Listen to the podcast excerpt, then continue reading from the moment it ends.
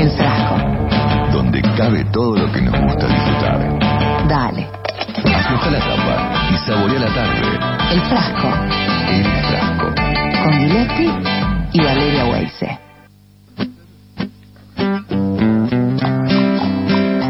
Minutitos finales, Guile, pero habíamos prometido que hoy, este 7 de abril, nos remonta a, bueno, al recuerdo de una figura de esas eh, realmente eh, muy fuertes, Sí, ¿no? Para un la pilar, cultura. Sí, un sí, pilar sí, de la sí. cultura. 1890, el nacimiento de Victoria Ocampo. Y Sí. yo te decía que hay casas, ¿viste? Los edificios muchas veces nos referencian y quedan ahí para referenciarnos todo el tiempo. Eh, tradición, vanguardia. Tenés una en Barrio Parque, tenés una en Mar del Plata, Sí. otra en Bécar de las casas de Victoria Ocampo. Claro, las propiedades de ella tan, tan emblemáticas y icónicas, ¿no? De la arquitectura, de la belleza. Ese es el tema, porque no Sí. era cualquier cosa, generaron vanguardia, ¿no? Y, y, eh, una de ellas tiene que ver con, por ejemplo, el Fondo Nacional de las Artes, Sí. ¿no? Este, Ella fue la presidenta Claro. durante como 10 años del. Fondo Nacional de las Artes, eh, con ese mecenazgo de darle a los artistas una especie de subvención Claro. eh, para que puedan eh, realizar sus obras tranquilamente sin depender por ahí de, de si vendían o no vendían o tenían Claro. público o no tenían público, lo cual es fundamental para la cultura. No es una casa cualquiera, ella venía de una familia aristocrática que ade- además Sí. tenía el dinero como para poder encarar proyectos de esta envergadura. Está Juan Balsa, que es el coordinador de la Casa de la Cultura en línea. Hola Juan, Gillespie, Valeria Weise te saludan por provincia. ¿Cómo va? Hola, ¿cómo andan? ¿Todo bien? Muy, muy bien y qué privilegio de poder caminar por esos pasillos de esa casa fantástica. No te das una idea. y pensar que por- quizás por ahí pasó Albert Camus o eh, Stravinsky eh, tomando una copa de champán. Por ejemplo, tal vez estuvieron más en Villocampo, me Sí, imagino tenés pero- razón, en la de ejemplo, ¿no? los claro, la de Bécar, esa Sí. Villocampo. Pero en esta, no sé, Jorge Luis Borges, de Casares, eh, ah, pasaron Ortega y Gasset, de hecho se quedó a dormir varias veces en la casa. Qué genial. Muchísimas, muchísimas. Claro, te, te sentás ahí en una, en una habitación, sentado en una silla, y, te- y la cultura sobrevuela esa habitación.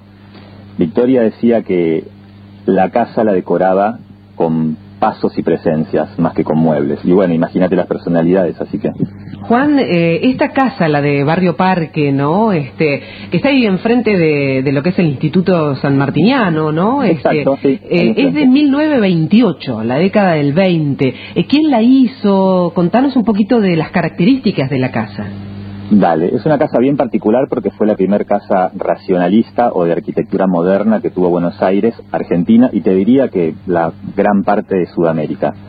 En Victoria comenzó con todo este proyecto, este enamoramiento que tuvo hacia la arquitectura moderna un poquito antes, no de manera directa porque no conocía la arquitectura moderna, no, no había estado viajando en ese momento, pero sí a través de cartas, gente con la que hablaba, revistas de arquitectura. Sí. Y así se fue enganchando y justamente dijo, bueno, tengo que hacerla yo, si acá no hay, la hago. Era una persona con de nada, nada la, la- la detenía. Mm. Así que ella en realidad eh, hizo un boceto previo en Mar del Plata, que la llamó Casa Cubo, cuatro paredes bien básicas que hizo con un constructor de galpones, Sí. una ventana donde decía que entraba el Atlántico por ahí, y se enamoró, le encantó y dijo, bueno, para hacerla bien, voy a hacerla en el corazón de los porteños donde más les duela, porque es un barrio, si lo conocen, es un barrio completamente clásico francés, es la zona de las embajadas. Claro, claro, claro, claro. Y, y, y me imagino que eh, ella, quizás, digo yo, viajando, descubriendo eh, arquitectura en, en Europa, eh, es- pretendía traer un poco esa información aquí, ¿no? Sí, sí, siempre con la vanguardia ella vio que el movimiento naciente de arquitectura a través de Le Corbusier eh, era un poco esta arquitectura racionalista y se enamoró y quiso hacerla y así lo hizo. De hecho, el plan original de la casa, que no era en ese terreno, que fue en otro, que después se cambió, eh, era de Le Corbusier. Ella lo llamó directamente a él, al impulsor máximo, Nada más ni nada teórico, menos. diseñador y todo lo que fue ese personaje. Él fue el primero que, que encaró este proyecto, que terminó haciendo Alejandro Bustillo. Otro gigante. Otro monstruo. de los el, más grandes de los nuestros, ¿no? el del Yao Yao, por ejemplo. Por ejemplo, ¿no? sí. Sí, sí. Eh, te hago una pregunta. ¿Esa casa se puede visitar en algún momento? O sea, la Sí, se gente... puede visitar. Por, o- obviamente, en esta situación de pandemia la tenemos cerrada. La habíamos abierto, por suerte, cuando las empezaron a bajar un poco los casos y se pudo abrir. Tenemos una muestra de artes visuales muy linda. Pero bueno, desde la semana pasada, con toda esta nueva ola de contagios, lamentablemente la tuvimos que volver a cerrar. ¿Cómo es de grande? ¿Qué dimensiones? ¿Qué salas tiene? Este, y eh, no sé si, si hay posibilidad, aunque sea de verla virtualmente, ¿hay Claro. alguna chance? Hay muchos videos en YouTube donde la pueden recorrer. Eh, en la página del Fondo Nacional de las Artes tenemos muchísima información, muchísima información de la casa, de la arquitectura y de Victoria. También hemos armado algunos videos. Eh, y, y la recorrida eh, virtual de alguna manera está hecha. Claro, claro. Está bueno, está después, bueno. después vamos a buscar justo los links y todo eso para los oyentes, para que puedan, aunque sea pasear virtualmente por adentro de esos salones. La Eh, verdad que vale la pena, vale la pena, no solo por la parte histórica, arquitectónica y patrimonial, sino por lo que hablaban al principio, cultural, ¿no? Allí se fundó la revista Sur, allí Sí, todas esas personalidades que estábamos hablando. Qué fantástico. Que dicho sea de paso, aquellos curiosos, hoy por hoy no sé en qué link está específicamente, pero está digitalizada esa revista. La pueden bajar en PDF, aquellos interesados. No sé si todos los números, pero estoy casi que seguro que la mayoría sí. Es una revista que financió Victoria desde su bolsillo, impulsando. Ella fue una gran mecenas, ¿no? Claro. Sí. Creo que hoy existe el nombre de gestor de las artes. Ella habría sido una gestora de las artes si hubiera existido en ese momento ese nombre, ¿no? Ese Claro. título. Pero ella fue una adelantada siempre a todo y ya desde, desde muy joven era una filántropa, eh, eh, amante de las artes, mecenas. La revista Sur se funda en 1931 Sí. y justamente esta casa de la que hacemos referencia, esa que es casa Bustillo, en esa casa fue, o sea, a ver, era la redacción, era la redacción de la revista Sur. Así Funcionaba. se fundó ahí. la editorial, exactamente. Qué bárbaro, Hasta, impresionante. hasta hace algunos pocos años se conseguían algunos ejemplares en la avenida Corrientes, en algunas de Sí, estas librerías. Seguramente debe, debe haber todavía ahí.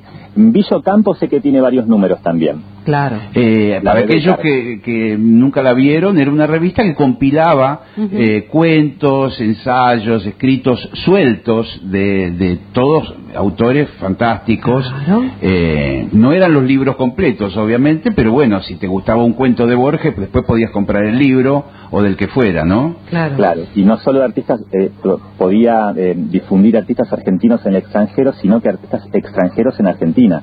Totalmente. Juan, eh, ya para finalizar, porque estamos en el final del programa, eh, ¿podrías definir a, eh, a Ocampo en una palabra? Qué difícil, ¿no?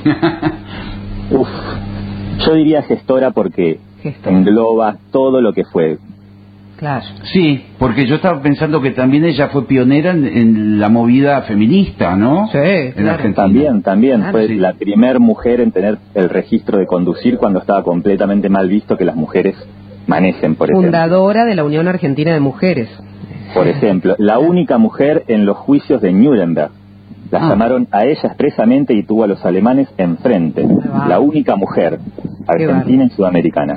Juan, eh, un placer charlar. Ojalá pronto podamos visitar la casa que es preciosa. Recordá la dirección, está ahí en Barrio Parque. Sí, Rufino de Lizalde 2831. Es como bien dijiste, enfrente de la Casa San Martiniano, donde está en la zona de las embajadas. Atrás de la de Absolutamente. España y enfrente de la de Bélgica. Fuerte abrazo, Juan, un placer Gracias, tenerte. Juan. Gracias a ustedes y los recibimos con los brazos abiertos para cuando quieran visitarnos. Dale, muchas gracias. Juan Balsa. Qué interesante Sí. la vida de estos personajes.